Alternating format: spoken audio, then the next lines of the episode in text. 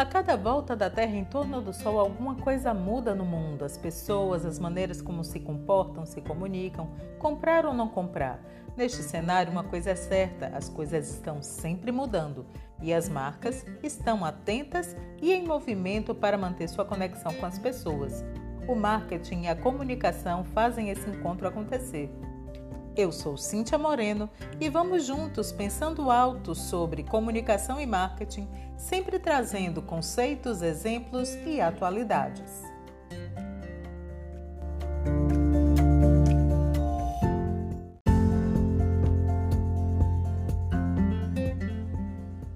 O monitoramento de mercado é uma maneira de tratar informação para tomada de decisão nas organizações.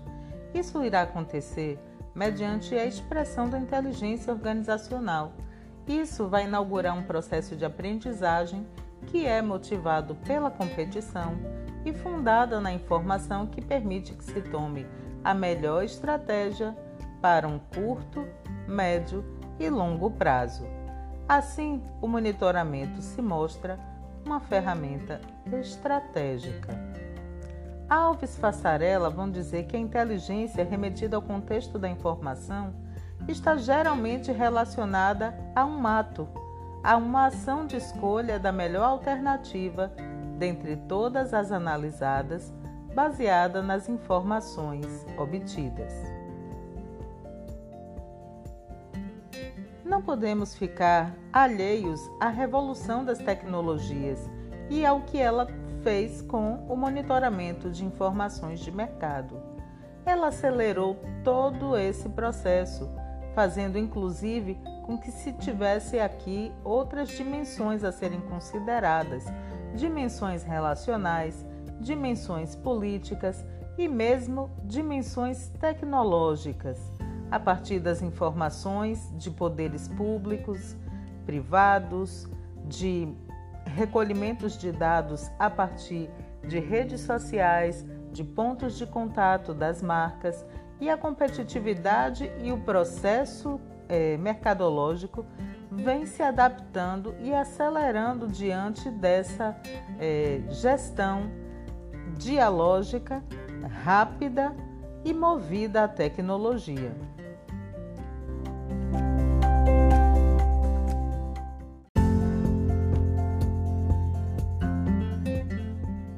Na sociedade contemporânea o monitoramento ele é técnico, científico, de mercado, político, de know-how, de identidade, de relação, é preciso entender que ele passa a tomar um caráter de pilar indispensável, sobretudo quando a concorrência se dá em mercados sensíveis à inovação.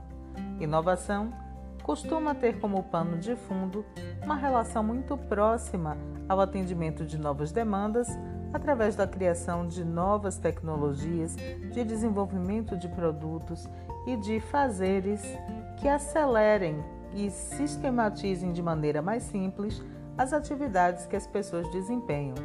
Países industrializados buscam liderar até mesmo as informações técnicas, científicas, econômicas e políticas, que são transformadas em conhecimento. E o conhecimento, este sim, é um dos motores da competitividade global entre nações e em todos os segmentos do fazer mercadológico.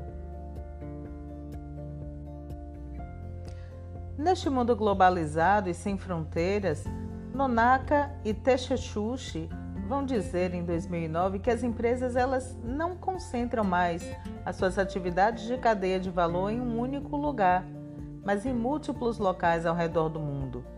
Muitas delas vão lançar mão de terceirizações como parte da sua cadeia de valor, e aí elas colaboram com outras empresas.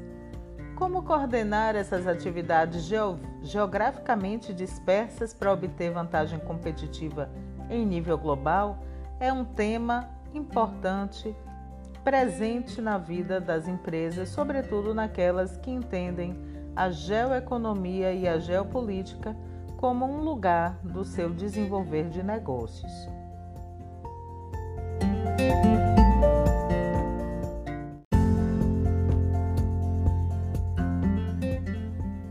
Brasil, embora não exista uma política nacional de monitoramento que abasteça as empresas nacionais, cabe ressaltar um papel do desempenho que vem sendo desempenhado historicamente pelo IBIT, IBICT,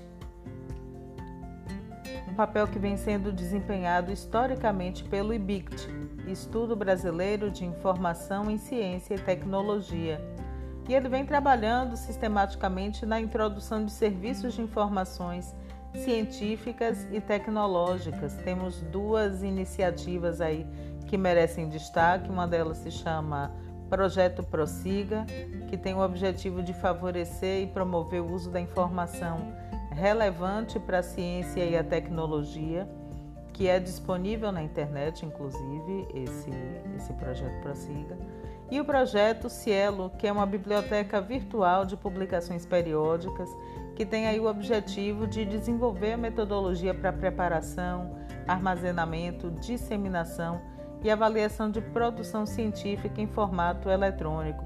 Então, tudo que vem sendo produzido pelas universidades, como avanços, como pesquisas que possam ser reapropriadas para vantagens competitivas em setores do mercado brasileiro, ficam aí à disposição dos gestores e dos intrapreendedores e dos gestores de marketing é, no projeto Cielo, que são aí duas, duas iniciativas vitoriosas é, em um país que tem desabastecido assim sistematicamente os incrementos na educação, sobretudo os investimentos na universidade pública, e a outra via de obtenção de informações de peso e de credibilidade são aquelas oriundas de institutos e fundações.